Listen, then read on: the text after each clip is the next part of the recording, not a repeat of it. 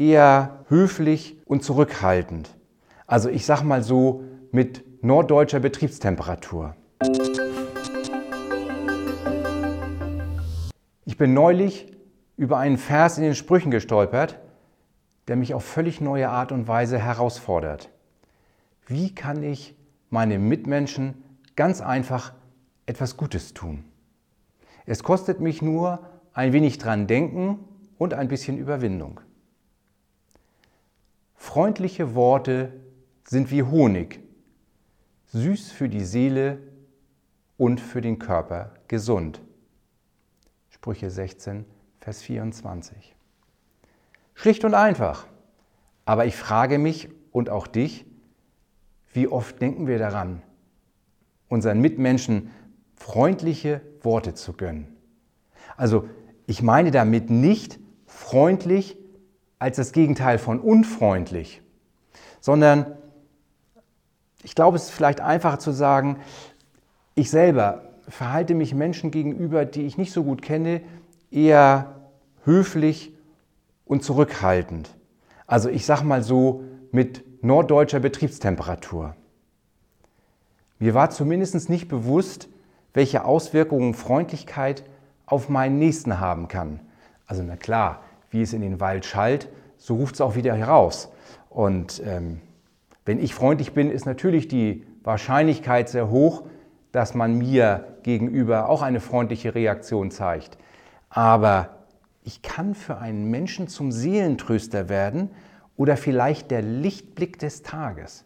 Ganz einfach, wenn ich nur ein paar freundliche Worte sage. Und das muntert nicht nur sie oder ihn auf, sondern kann sogar der Gesundheit förderlich sein. Und das Spannende daran, das hat sogar die Wissenschaft erkannt. Ich habe auf der Seite psychologie-heute.de folgende Aussage gefunden, die diesen Gedanken bestätigt, wenn auch vielleicht in einem in dieser Zeit nicht ganz so passenden Beispiel. Freundlichkeit, Güte oder Liebenswürdigkeit können anstecken wie eine Viruserkrankung, nur dass es sich um eine erwünschte, angenehme Infektion handelt. Das sei wissenschaftlich verbrieft, versichert der britische Psychologe Lee Rowland. Und es gibt sogar noch eine zweite Seite der Medaille. In dem Spruch steht zwar, dass freundliche Worte süß für die Seele seien und für den Körper gesund. Aber dort steht nicht, für wessen Seele und für welchen Körper. Halte dich fest, wenn ich dir jetzt erzähle, was Lee Rowland herausgefunden hat. Etliche Studien belegen inzwischen den wahrscheinlichen Nutzen der Freundlichkeit für alle. Von Nettigkeit profitieren also auch diejenigen, die nett sind. Akte der Freundlichkeit geben Seele und Körper der Spender einen kleinen Kick. Sie machen glücklich und geben Kraft. Nicht viel, aber doch in einem Maße, dass es gerade in unruhigen Zeiten einen entscheidenden Unterschied macht. Wenn die Wirkung auf andere schon kein Anreiz ist, dann vielleicht die positive Wirkung, die ich dadurch erleben würde.